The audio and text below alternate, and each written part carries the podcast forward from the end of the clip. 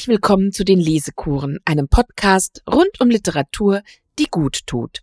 Von und mit Dr. Jasmin Birusi Rühl. Teil 3 und Schluss zu Herr und Hund ein Idyll von Thomas Mann. Liebe Hörerinnen und Hörer, diese Lesekur schließt sich direkt an die letzte an und wir versenken uns einen Augenblick mit dem Erzähler in den Anblick des bewegten Wassers. Die Anziehungskraft, die das Wasser auf den Menschen übt, ist natürlich und sympathetischer Art. Der Mensch ist ein Kind des Wassers. Zu neun Zehnteln besteht unser Leib daraus und in einem bestimmten Stadium unserer Entwicklung vor der Geburt besitzen wir Kiemen. Für meine Person bekenne ich gern, dass die Anschauung des Wassers in jederlei Erscheinungsform und Gestalt mir die weitaus unmittelbarste und eindringlichste Art des Naturgenusses bedeutet. Ja, dass wahre Versunkenheit, wahres Selbstvergessen, die rechte Hinlösung des eigenen beschränkten Seins in das Allgemeine mir nur in dieser Anschauung gewährt ist. Sie kann mich, etwa gar die des schlafenden oder schmetternd anrennenden Meeres, in einen Zustand so tiefer organischer Träumerei so weiter Abwesenheit von mir selbst versetzen, dass jedes Zeitgefühl mir abhanden kommt und Langeweile zum nichtigen Begriff wird, da Stunden in solcher Vereinigung und Gesellschaft mir wie Minuten vergehen. Aber auch über das Geländer eines Steges, der über einen Bach führt, gebeugt, könnte ich stehen, solange ihr wollt, verloren in den Anblick des Fließens, Strudelns und Strömens, und ohne, dass jenes andere Fließen um mich und in mir, das eilige Schleichen der Zeit mir in Angst oder Ungeduld etwas anzuhaben vermöchte. Solche Sympathie mit der Wassernatur macht es mir wert und wichtig, dass die schmale Gegend, in der ich wohne, zu beiden Seiten von Wasser eingefasst ist. Wir lesen hier von der organischen Träumerei, einem Zustand, der alles Wollen hinter sich lässt und im Anblick des Fließens seine absolute Ruhe findet. Horst Jürgen Gehrig meint, Zitat, hier im Thema dieser Meditation hat das Idyll sein tiefstes Fundament, im Anblick der Zeit als des bewegten Bildes der Ewigkeit. Das stammt von Platons Timaios. An seiner Grenze aber, dazu kommen wir noch, steht der Vernichter, der Herr mit der Donnerbüchse, der Kulturmensch, der die Natur zu seiner Kulisse macht und sich mit flachem Knall eine Ente schießt. Zitat Ende Gehrig und das ist nun also am Ende der Geschichte ein echter Jäger, der uns begegnen und Bauschan in seinen Bann ziehen wird. Denn Bauschan ist selbst eine Art Jäger, aber ein sehr besonderer. Aus dem Jagdkapitel Szenen auszuschneiden ist sehr schwer, denn es ist sehr schön und rund aufgebaut. Hören wir zunächst, was mit Jagd überhaupt gemeint ist. Die Jagd. Die Gegend ist reich an jagdbarem Wild und wir jagen es. Das will sagen, Bauschan jagt es und ich sehe zu. Auf diese Weise jagen wir Hasen, Feldhühner, Feldmäuse, Maulwürfe, Enten und Möwen. Aber auch vor der hohen Jagd scheuen wir nicht zurück, wir pirschen auch auf Fasanen und selbst auf Rehe, wenn ein solches sich, etwa im Winter, einmal in unser Revier verirrt. Das ist dann ein erregender Anblick, wenn das hochbeinige, leicht gebaute Tier, gelb gegen den Schnee, mit hochwippendem weißen Hinterteil, vor dem kleinen, alle Kräfte einsetzenden Bauschan dahinfliegt. Ich verfolge den Vorgang mit der größten Teilnahme und Spannung. Nicht, dass etwas dabei herauskäme, das ist noch nie geschehen und wird auch nicht. Aber das Fehlen handgreiflicher Ergebnisse vermindert weder Bauschans Lust und Leidenschaft, noch tut es meinem eigenen Vergnügen den geringsten Abbruch. Wir pflegen die Jagd um ihrer selbst willen, nicht um der Beute des Nutzens willen, und Bauschan ist, wie gesagt, der tätige Teil. Wir erfahren zu Beginn, dass von einer Jagd im weitmännischen Sinne nicht die Rede sein kann, dass vielmehr Bauschan den Wildtieren nachjagt, sie aber nie fängt. Darüber gerät der Erzähler ins Nachdenken über den Unterschied zwischen Mensch und Tier, den er insbesondere darin sieht, dass das einzelne Individuum sich bei den Menschen stärker von seiner Gattung abhebt und dass Geburt und Tod unser Sein tiefgreifender ins Schwanken bringen, als es wohl bei den Tieren hier bei der Gattung Hund der Fall ist. Der Erzähler berichtet uns dann, dass diese Jagden nicht in der Unberührtheit und Frische des Morgens stattfinden, sondern vielmehr am späteren Mittag, im Sommer auch am frühen Abend, wenn er schon abgekämpft ist vom Tag und müde. Dann zerstreut und erheitert die Jagd mit Bauschein und weckt ihm die Lebensgeister. Aus Dankbarkeit beschreibe ich sie. Und das ist jetzt noch ein Absatz.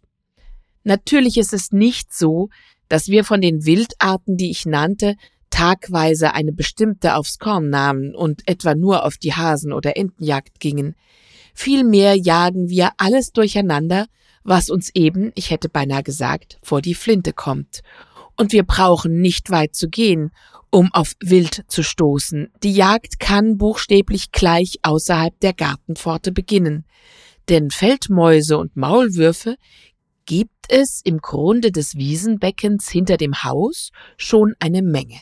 Diese Pelzträger sind ja genau genommen kein Wild, aber ihr heimlich wühlerisches Wesen, namentlich die listige Behendigkeit der Mäuse, welche nicht tagblind sind wie ihr schaufelnder Vetter und sich oft an der Erdoberfläche klüglich herumtreiben, bei Annäherung einer Gefahr aber in das schwarze Schlupfloch hineinzucken, ohne dass man ihre Beine und deren Bewegung zu unterscheiden vermöchte, wirkt immerhin mächtig auf seinen Verfolgungstrieb, und dann sind gerade sie die einzige Wildart, die ihm zuweilen zur Beute wird.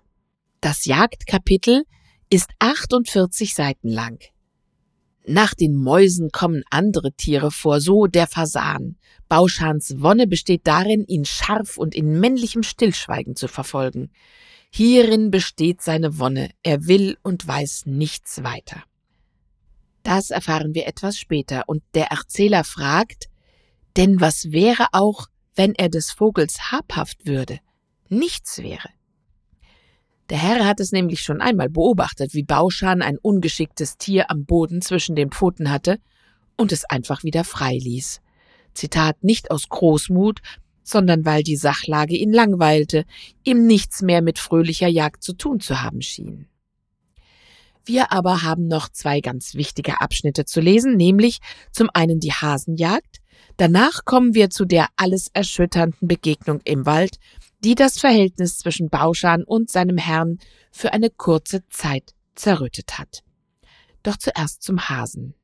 Hier werden wir sehen, dass Herr und Hund miteinander verschmelzen und in allerhöchster Eintracht und Harmonie, obschon es sich ja um Wesen unterschiedlicher Gattungen handelt, einträchtig sind. Der gemeine oder furchtsame Hase. Er zieht die Ohren durch die Luft, den Kopf im Genick rennt er um sein Leben und kratzt den langen Sprüngen vor dem innig heulenden Bauschan aus, indem er das Hintergeläuf, das weißlich-gelbe Gesäß in die Lüfte schleudert. Und doch sollte er im Grunde seiner angstvollen und fluchtgewohnten Seele wissen, dass er nicht ernste Gefahr hat und dass er davonkommen wird, wie noch jeder seiner Brüder und Schwestern und auch er selbst wohl schon ein oder das andere Mal in demselben Falle davonkam. Nie im Leben hat Bauschan einen von ihnen erwischt und wird auch nicht. Es ist so gut wie unmöglich. Viele Hunde, so heißt es, sind des Hasen tot. Ein Einzelner kann es nicht schaffen und überträfe Erbauschan auch noch an ausdauernder Schnelligkeit. Denn der Hase verfügt ja über den Haken, über den Bauschan nun einmal nicht verfügt. Und damit ist die Sache entschieden. Es ist eine unfehlbare Waffe und Fähigkeit des zur Flucht geborenen, ein jederzeit anwendbares Auskunftsmittel, das er im Sinne trägt, um es im Entscheidenden und für Bauschan hoffnungsreichsten Augenblick anzuwenden. Und Bauschan ist verkauft und verraten. Da kommen sie schräge durch das Gehölz, überqueren vor mir den Pfad und schießen gegen den Fluss hin. Der Hase stumm und seiner ererbten Trick im Herzen, Bauschan in hohen, jammernden Kopftönen heulend. Heule nicht, denke ich, du verausgabst Kräfte damit, Lungenkräfte, Atemkräfte, die du sparen solltest und alle zu Rate halten, um ihm zu entkommen. Und ich denke so, weil ich an der Sache innerlich beteiligt bin, weil ich auf Bauschans Seite stehe, weil seine Leidenschaft auch mich ergreift, so dass ich ihm eifrig den Sieg wünsche, auf die Gefahr, dass er den Hasen vor meinen Augen in Stücke zerrisse. Wie er rennt! Ein Wesen in der äußersten Anspannung aller seiner Kräfte zu sehen, ist schön und genussreich. Er rennt besser als der Hase, seine Muskulatur ist stärker, der Abstand zwischen ihnen hatte sich deutlich verkleinert, bevor sie mir aus den Augen kamen, und ich eile ebenfalls ohne Weg links hin durch den Park und gegen das Ufer und treffe eben rechtzeitig auf der Kiesstraße ein, um die Jagd von rechts anrasen zu sehen, die hoffnungsreiche, erregende Jagd, denn Bauschan ist dem Hasen fast auf den Fersen. Er ist verstummt, er rennt mit zusammengebissenen Zähnen, die unmittelbare Witterung treibt ihn zum letzten und einen Vorstoß noch, Bauschan, denke ich, und möchte ich rufen, gut gezielt und mit Besonnenheit, gib acht auf den Haken. Aber da ist der Haken auch schon, das Unglück ist da. Der entscheidende Vorstoß geschah, und in dem gleichen Augenblick geschieht auch ein Ruck, ein kurzes, leichtes und schnippchenhaftes Wegzucken des Hasen im rechten Winkel zur Richtung des Laufes, und an seinem Hinterteile schießt Bauschan vorbei, schießt heulend, hilflos und bremsend, dass Kies und Staub emporstieben geradeaus, und bis er seiner Bewegung Einhalt getan, sich herumgeworfen und sich in neuer Richtung wieder flott gemacht hat, bis, sage ich, dies unter Seelenqual und Jammergeheul vollbracht, hat der Hase einen bedeutenden Vorsprung gegen das Gehölz hin gewonnen. Ja, ist dem Verfolger wohl gar aus den Augen gekommen, denn während seines verzweifelten Bremsens konnte dieser nicht sehen, wohin der andere sich wandte. Es ist umsonst, es ist schön, aber vergeblich, denke ich, während die wilde Jagd sich in entgegengesetzte Richtung durch den Park hin entfernt. Es müssten mehrere Hunde sein, fünf oder sechs, eine ganze Meute. Andere müssten ihm in die Flanke stoßen, ihm von vorn den Weg abschneiden, ihn stellen und ihm den Knickfang geben. Und mein erregtes Auge erblickt ein Rudel von Schweißhunden, die sich mit hängenden Zungen auf den Hasen in ihrer Mitte stürzen. Ich denke und träume so aus Jagdleidenschaft, denn was hat mir der Hase getan, dass ich ihm ein entsetzliches Ende wünsche? Zwar steht Bauschan mir näher und es ist in der Ordnung, dass ich mit ihm fühle und ihn mit meinen Wünschen begleite, aber der Hase ist doch auch ein warmes Leben und hat meinen Jäger nicht aus Bosheit geprellt, sondern aus dem dringenden Wunsch, noch eine kleine Weile weiche Baumtriebe knabbern und seinesgleichen zeugen zu können. Etwas anderes fahre ich trotzdem fortzudenken, etwas anderes, wenn dies hier, und ich betrachte den Spazierstock in meiner Hand, wenn dies hier nicht so ein unnützer, gutmütiger Stock wäre, sondern ein Ding von ernsterer Konstruktion, blitzträchtig und fernwirkend, womit ich dem wackeren Bauschan zu Hilfe kommen und den Hasen aufhalten könnte, so dass er mit einem Salto Mortale zur Stelle bliebe. Dann bedürfte es keiner weiteren Hunde und Bauschan hätte das seine getan, wenn er den Hasen nur aufgebracht hätte. Wie aber die Dinge liegen, ist es umgekehrt. Bauschan, der, wenn er den verdammten Haken parieren will, sich zuweilen überkugelt, was übrigens in einigen Fällen auch der Hase tut, aber für ihn ist es eine Kleinigkeit, etwas Leichtes und Angemessenes, mit irgendwelchem Elendsgefühl gewiss nicht verknüpft, während es für Bauschan eine schwere Erschütterung bedeutet, bei der er sich recht wohl einmal den Hals brechen kann. In diesem Kapitel also erleben wir die größte Nähe, ja eine Verschmelzung von Herr und Hund miteinander. Beim Blick des Herrn auf den Hasen erleben wir allerdings auch wieder das Mitgefühl mit der Kreatur, die nichts anderes wünscht, als noch eine kleine Weile weiche Baumtriebe zu knabbern und seinesgleichen zeugen zu können. Hier und auch schon im Mäuschenkapitel sowie in anderen, die wir auslassen müssen, tritt uns Arthur Schopenhauers Mitleidsethik in Thomas Manns Kunst entgegen. Ich zitiere Markus Bayerlein Die einzige Hinsicht, in welcher der Mensch kein egoistisches oder boshaftes Motiv bei seinen Handlungen zeigt, ist das Mitleid mit anderen Kreaturen. Empfindet der Mensch Mitleid, so ist die Grenze zwischen ihm und seinen Mitmenschen oder dem anderer Lebewesen aufgehoben. Er empfindet in diesem Moment genau dasselbe wie sein Gegenüber. Er sieht die Welt mit seinen Augen. Hierbei überschreitet er wirklich die Schwelle zwischen dem eigenen Ich und der anderen Kreatur. Er ist in diesem Moment wirklich das andere Individuum. Diese Grenzüberschreitung strebt Thomas Mann in der Erzählung Herr und Hund an.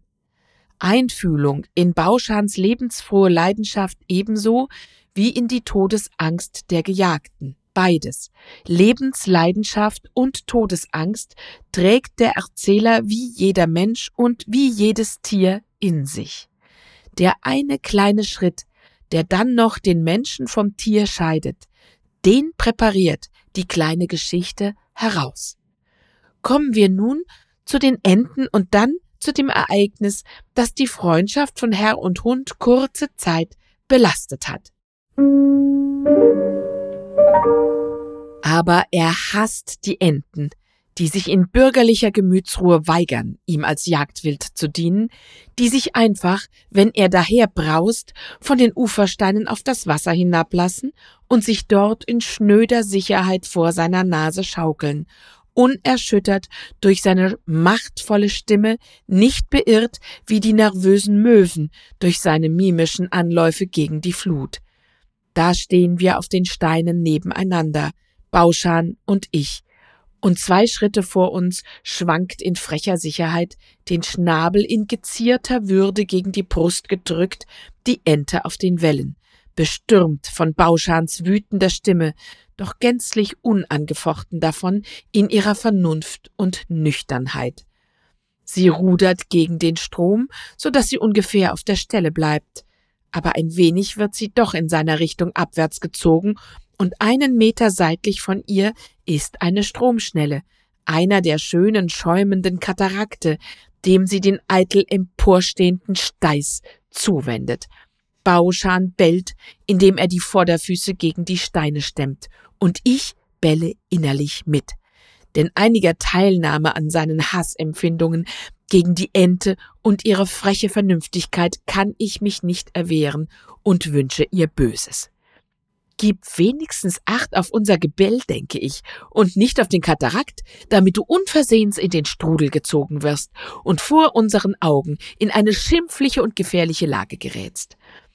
Aber auch diese zornige Hoffnung erfüllt sich nicht, denn knapp und genau in dem Augenblick ihrer Ankunft am Rande des Falles flattert die Ente ein wenig auf, fliegt ein paar Mannslängen gegen den Strom und setzt sich wieder, die Unverschämte. Herr und Hund sind also nicht nur bei der Hasenjagd Herz und Seele, sondern auch in ihrem gemeinsamen Hass gegen die bürgerlich behäbigen Enten. Doch der Zaubergarten, in dem Herr und Hund sich tummeln, wo sie ganz eins sind miteinander, ist bedroht, und zwar vom Herrn mit der Donnerbüchse. Der Schuss wirft die beiden aus dem Paradies. Ich schließe direkt an. Ich kann nicht denken an den Ärger, mit dem wir beide in solchen Fällen die Ente betrachten, ohne dass ein Abenteuer mir ins Gedächtnis kommt, von dem ich zum Schluss Bericht erstatten will. Es war mit einer gewissen Genugtuung für mich und meinen Begleiter verbunden, hatte aber auch sein peinliches, störendes und verwirrendes, ja, führte eine vorübergehende Erkältung des Verhältnisses zwischen Bauschan und mir herbei und wenn ich es hätte voraussehen können, würde ich den Ort, wo es uns erwartete, lieber gemieden haben. Es war weit draußen, flussabwärts, jenseits des Fährhauses, dort, wo schon die Uferwildnis nah an den oberen Strandweg herantritt, auf dem wir uns hinbewegten, ich im Schritte und Bauschan ein wenig vor mir, in schiefem und lässigem Bummeltrabe. Er hatte einen Hasen gehetzt oder, wenn man so will, sich von ihm hetzen lassen, hatte drei, vier Fasanen aufgebracht und hielt sich nun eben ein wenig zu mir, um auch den Herrn nicht ganz zu vernachlässigen. Eine kleine Gruppe von Enten flog, die Hälse gestreckt und in keilförmiger Anordnung über den Fluss ziemlich hoch und näher gegen das andere Ufer hin, so dass sie als Jagdwild für uns auf keine Weise in Betracht kamen. Sie flogen mit uns in unserer Richtung, ohne uns zu beachten oder auch nur zu bemerken, und auch von uns warf nur dann und wann der eine oder andere einen absichtlich gleichgültigen Blick zu ihnen hinüber. Da geschah's, dass am jenseitigen, gleich dem unsrigen ziemlich steilen Ufer, ein Mann sich aus dem Gebüsche hervorschlug und, sobald er den Schauplatz betreten, in eine Pose fiel, die uns beide, Bauschan ebenso unmittelbar wie mich bewog, unsere Schritte zu hemmen und betrachtend gegen ihn Front zu machen. Es war ein hinlänglich stattlicher Mann, etwas rau seinem Äußeren nach, mit einem hängenden Schnurrbart und bekleidet mit Wickelgamaschen, einem Lodenhut, der ihm schief in der Stirne saß, bauschigen Hosen, die aus einer Sorte harten Sammets, sogenannten Manchester, bestehen mochten und einem entsprechenden Wams, an dem man allerlei Gurt und Lederwerk bemerkte, denn er trug einen Rucksack auf dem Rücken geschnallt und eine Flinte am Riemen über der Schulter. Besser gesagt, er hatte sie so getragen, denn kaum war er auf dem Plan erschienen, als er die Waffe an sich zog und, die Wange schief gegen den Kolben gelehnt, ihren Lauf schräg aufwärts gegen den Himmel richtete. Ein Bein in der Wickelgamasche hatte er vorgestellt, in der Höhle seiner auswärts getretenen Linken ruhte der Lauf, während er den Ellbogen einwärts unter denselben bog, den andern aber, den des rechten Armes, dessen Hand am Hahne lag, stark seitlich spreizte und sein visierendes Antlitz schief und kühn dem Himmelslicht darbot. Etwas entschieden Opernhaftes lag in des Mannes Erscheinung, wie sie dort über dem Ufergeröll in dieser Freiluftszenerie von Buschwerk, Fluss und Himmel ragte. Unsere achtungsvolle und eindringliche Anschauung aber konnte nur einen Augenblick währen.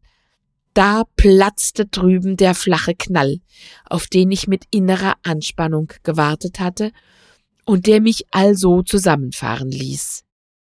Ein Lichtlein, blass vor dem hellen Tag, blitzte gleichzeitig auf, ein Wölkchen dampfte ihm nach, und während der Mann sich einen Opernschritt vorwärts fallen ließ, Brust und Angesicht gen Himmel geworfen, die Flinte am Riemen in der rechten Faust, spielte sich dort oben, wohin er blickte und wohin auch wir blickten, ein Vorgang kurzer stiebender Verwirrung ab. Die Entengruppe fuhr auseinander, ein wildes Flattern entstand, wie wenn ein Stoßwind in losen Segeln knallt, der Versuch eines Kleidflugs folgte und plötzlich zur Sache geworden, fiel der getroffene Körper rasch wie ein Stein in der Nähe des jenseitigen Ufers auf die Wasserfläche hinab. Es war dies nur die erste Hälfte der Handlung. Doch muss ich mich hier in ihrer Ausmalung unterbrechen, um den lebendigen Blick meiner Erinnerung auf Bauschan zu richten. Geprägte Redensarten bieten sich an, um sein Verhalten zu kennzeichnen. Kurrentmünze, gangbar in großen Fällen. Ich könnte sagen, er sei wie vom Donner gerührt gewesen. Allein das missfällt mir und ich mag es nicht. Die großen Worte, abgenutzt wie sie sind, eignen sich gar nicht sehr, das Außerordentliche auszudrücken. Vielmehr geschieht dies am besten, indem man die Kleinen in die Höhe treibt und auf den Gipfel ihrer Bedeutung bringt. Ich sage nichts weiter, als dass Bauschan beim Flintenknall, bei seinen Begleitumständen und Folgeerscheinungen stutzte Und es war dasselbe Stutzen, das ihm überhaupt vor auffälligen Dingen eigentümlich und mir an ihm wohl bekannt ist, nur allerdings ins Grenzenlose gesteigert. Es war ein Stutzen, das seinen Körper nach hinten, nach links und nach rechts schleuderte. Ein Stutzen, das ihm beim Zurückprallen den Kopf gegen die Brust riss und ihm beim Vorstoß denselben beinahe aus den Schultern jagte. Ein Stutzen, das aus ihm zu schreien schien. Was? Was? Was war das? Halt in drei Teufels Namen! Wie war das? Er schaute und lauschte die Dinge mit einer Art von Entrüstung, wie das höchste Erstaunen sie auslöst, in sich hinein, und dort waren sie auch schon, dort waren sie, als was für ungeheuerliche Neuigkeiten sie sich auch darstellen mochten, schon immer irgendwie anwesend gewesen. Ja, wenn es ihn riss, so dass er sich satzweise nach rechts und links halb um sich selber drehte, so war es, als schaute er sich im Ruck nach sich selber um, fragend, was bin ich? Wer bin ich? Bin ich's? In dem Augenblick, da der Entenleib auf das Wasser fiel, tat Bauschan einen Sprung nach vorn, gegen den Rand der Böschung hin, als wollte er in das Flussbett hinab und sich ins Wasser stürzen. Doch besann er sich auf die Strömung, stoppte seinen Impuls, schämte sich und verlegte sich wieder aufs Schauen. Ich beobachtete ihn mit Unruhe. Als die Ente gefallen war, fand ich, dass wir genug gesehen hätten und schlug vor, wir sollten weitergehen. Er aber hatte sich hingesetzt, auf seine Hinterpfoten, das Gesicht mit den hochgespannten Ohren gegen das jenseitige Ufer gewandt, und als ich sagte, Gehen wir, Bauschan, wandte er nur äußerst kurz den Kopf nach meiner Seite, wie wenn jemand nicht ohne Barschheit sagt, bitte mich nicht zu stören, und schaute wieder. So beschied ich mich denn, kreuzte die Füße, stützte mich auf meinen Stock und sah ebenfalls zu, was weiter geschah. Die Ente also, eine jener Enten, die sich oft in frecher Sicherheit vor unserer Nase geschaukelt hatten, trieb auf dem Wasser, ein Wrack. Man wusste nicht mehr, wo vorn und hinten war. Der Fluss ist ruhiger hier draußen, sein Gefälle nicht mehr so reißend wie weiter aufwärts. Immerhin ward der Entenbalg sogleich von der Strömung ergriffen, um sich selbst gedreht und fortgezogen. Und wenn es dem Manne nicht nur ums Treffen und Töten zu tun gewesen war, sondern wenn er mit seinem Tun einen praktischen Zweck verfolgt hatte, so musste er sich sputen. Das tat er, ohne einen Augenblick zu verlieren. Es spielte sich alles in größter Schnelle ab.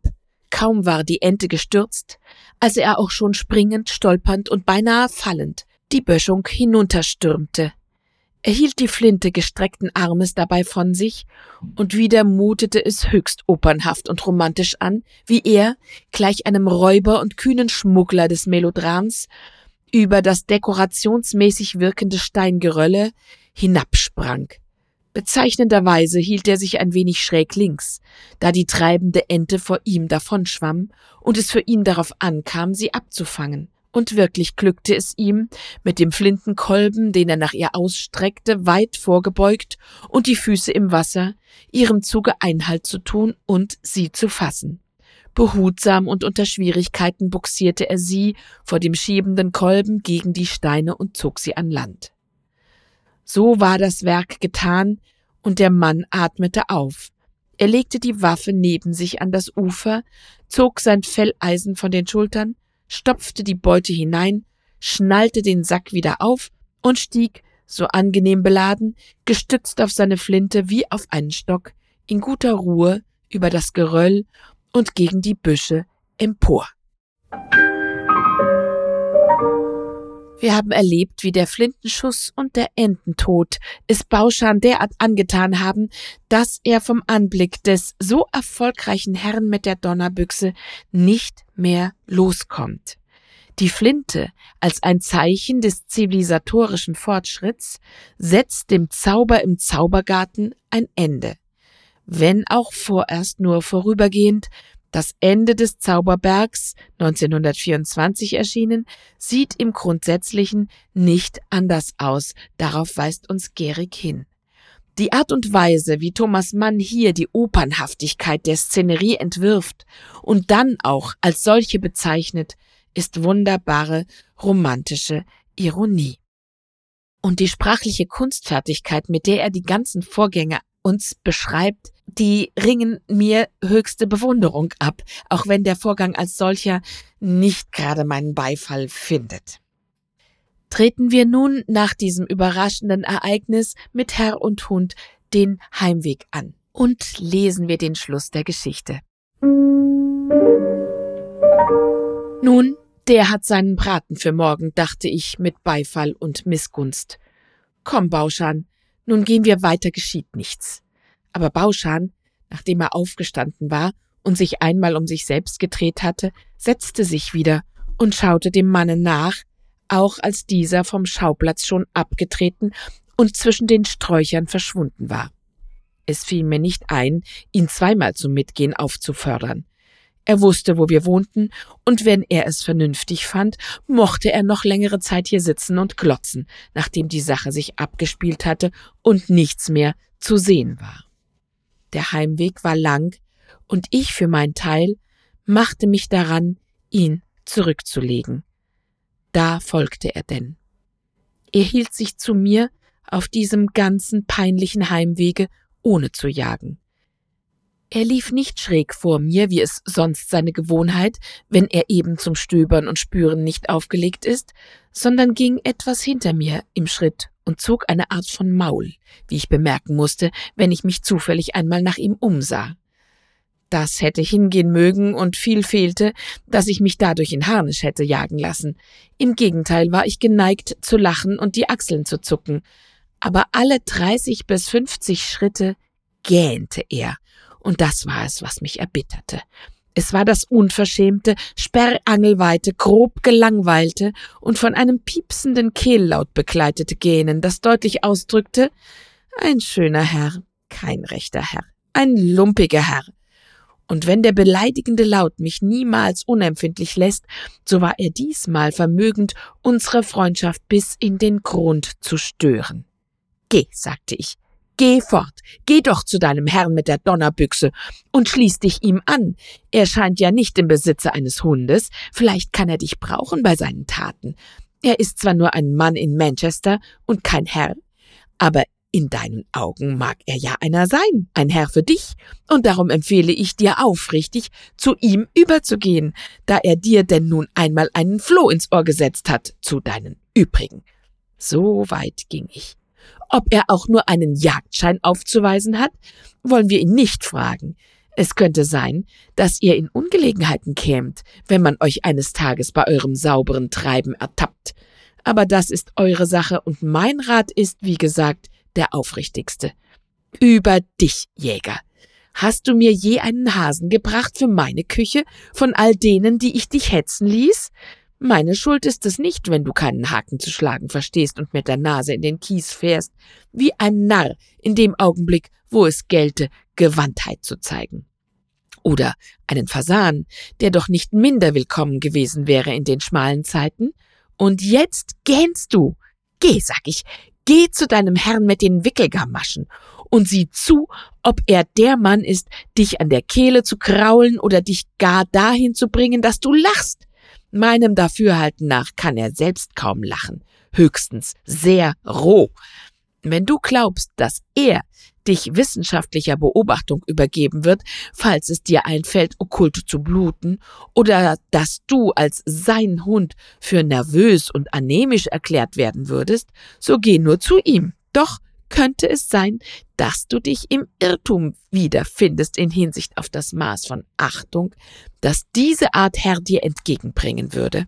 Es gibt Dinge und Unterschiede, für die solche bewaffneten Leute viel Sinn und Blick besitzen, natürliche Verdienste, oder Nachteile, um meine Anspielung schon deutlicher zu machen, knifflige Fragen des Stammbaumes und der Ahnenprobe, dass ich mich ganz unmissverständlich ausdrücke, über die nicht jedermann mit zarter Humanität hinweggeht.